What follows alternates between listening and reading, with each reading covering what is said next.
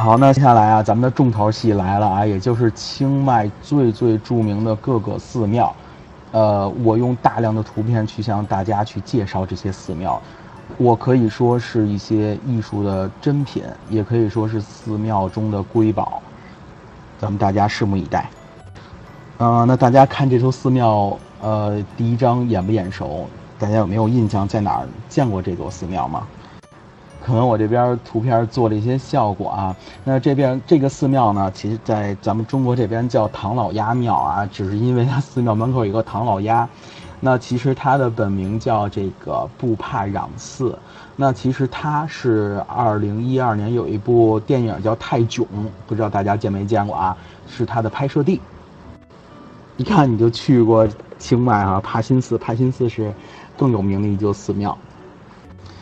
呃，我认为我去到泰国这边，遇到最舒服的就是，我感觉我特别有佛缘啊。不管到哪一座庙，我都觉得我和佛的这几个缘分非常非常的深。那么大家可以从这几张图里啊，最后先先看最后一张图，大家有没有看到这尊佛顶上的那尊佛光？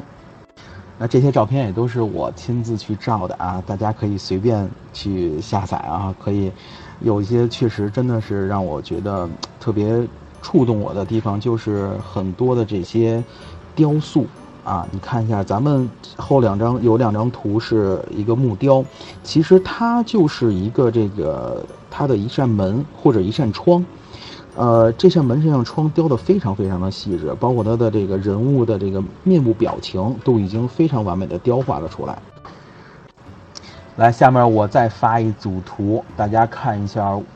呃，这边清莱最著名的一个庙宇，这座庙就叫白庙了。那它的真正也叫白龙寺啊，也叫白龙寺。这座庙从我远观，坐着大巴车到了它庙的外面，怎么说呢？就是在阳光的照射下，呃，一直在闪，一直在闪。这边真的就是。宛如就是说，在它的庙宇上面有一些很多的细碎的小灯在发光，其实不是离近了看以后呢，它是用所有的玻璃和银片去贴在庙上，通体白色，通体银白色。那么大家看第二张、第三张图啊，白庙，这是通过通过一个走这个类似于走廊的地方，那么。要要经过这两个雕塑以后啊，咱们会到了这个白庙的主体结构。那么在到达白庙主体结构之前，我也照了一下它这个整体的一个照片，也就是第一张照片。白庙这边呢，分为三主体结构，分为三大部分。前面呢是一个描写地狱的一个画面。那么中间有一座桥，大家可以从第一张照片看，有一座桥，这座桥叫不归桥。那么后边连不归桥连接的后面呢，是一个呃大雄宝殿。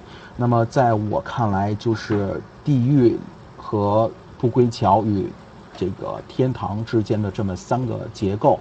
那么这位呃大师也是这种创作理念。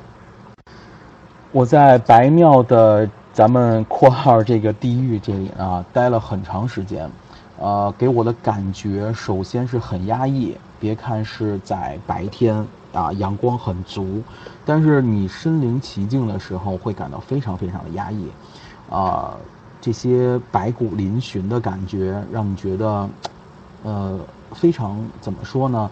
很想跨过那座不归桥，到后面的天堂去，去去放松。啊，这种感觉我一直压抑，一直压抑到什么时候呢？大家看下面的图。我说了，我之前很有佛缘，那么一直压抑到这两位僧人。这两位僧人一前一后，那么他们一直就是往前走嘛，经过不归桥。啊，这个感觉像一个故事一样。但是这就是我在清迈的白庙，清莱的白庙，呃，真真正正去。呃，去感受到的一个东西，去一个一个体会吧。这张照片后来我回国以后，很多朋友都觉得特别特别有感触啊。好，那咱们继续往后，经过不归桥，在这里提醒一下大家，这里是真真正正的不归桥。什么叫不归桥？首先，你可以回头照相，没问题。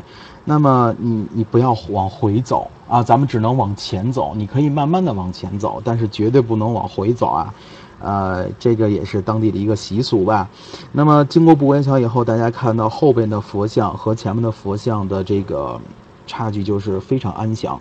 给人一种非常舒服、非常安详的感觉。那么整体的白庙的一个建筑大雄宝殿也就尽享在眼前。那大雄宝殿里面也供奉着一尊佛，里边是严禁照相的。咱们也是对啊佛祖的一种尊敬。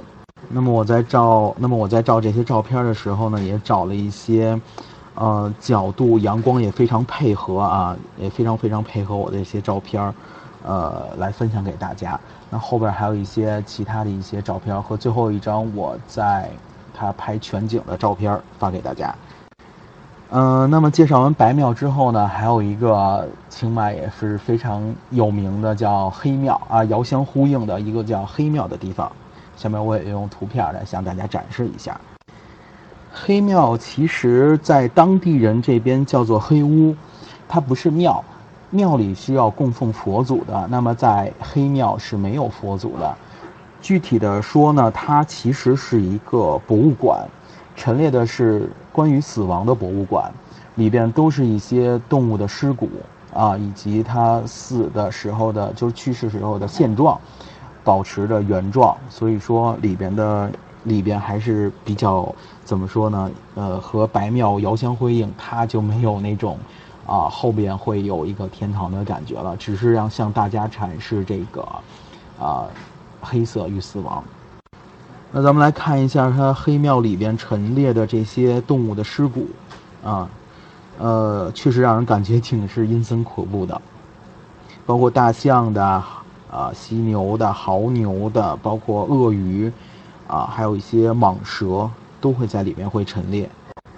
嗯，那么接下来我会向大家介绍，还有一座庙叫什么蓝庙啊？它是我在清迈所有的庙寺庙里面待的时间最长的一座庙。大家也可以看一下我对蓝庙的理解，我都写在了这张照片的左边啊。这个完全不是说我从哪里去 copy 下来，完全是我自己对游览完蓝庙以后的一些怎么说呢？一些感想。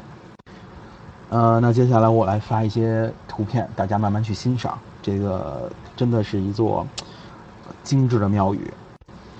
呃，这些照片我向大家保证，全都是我没有加任何滤镜，也没有做过任何后期处理的照片，全部都是实实呃实实在在呃还原了当时的一个情况的照片。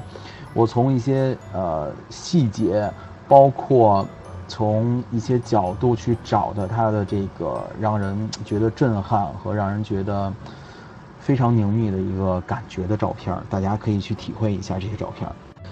嗯，大家仔细看一下我发的那个第二张照片啊，就是它有很多很细小的一些类似于蓝宝石、黄宝石这种琉璃片的东西，去镶在整个庙的这个主体建筑上。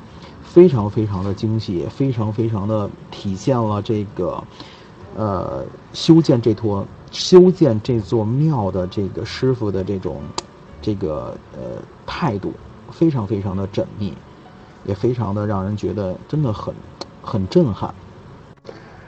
那在蓝庙这边，你只能听见三种声音，不管它有多少游客在这座庙里边。啊，去欣赏。那么这三种声音是什么呢？一个是清风拂过耳畔的声音，第二个是鸟鸣，第三个就是风铃的声音，非常非常的好，非常非常让人觉得很安静的在那里，就是放空自己。那么大家看这两张照片，我还是真的，我一直说我很有佛缘。那么在很怎么说呢？很很很惊喜的遇到了两位来自中国的僧人。我在 拜完，等他们在拜完佛之后，我也在他后面拜嘛。拜完之后，我去和他交流。他们两个是从云南步行来到清迈，啊，来到这座庙去拜的。所以说，我感觉真的是就是一种缘分的感觉。真的让人真的是说不清楚这种感觉是什么样子。只有身临其境，我才觉得可以体会到这种感觉。那么蓝庙这边还有一些图片，大家去可以看一看。它后面有一个非常壮观的十二，就是十二生肖的一个塔啊，供奉着十二生肖，还有一尊卧佛在后面。所以我希望还是大家真的到当地去感受这个这座寺庙给给大家带来的视觉冲击。还有包括一些，呃，从内心深处，大家各各自会有各自的感受。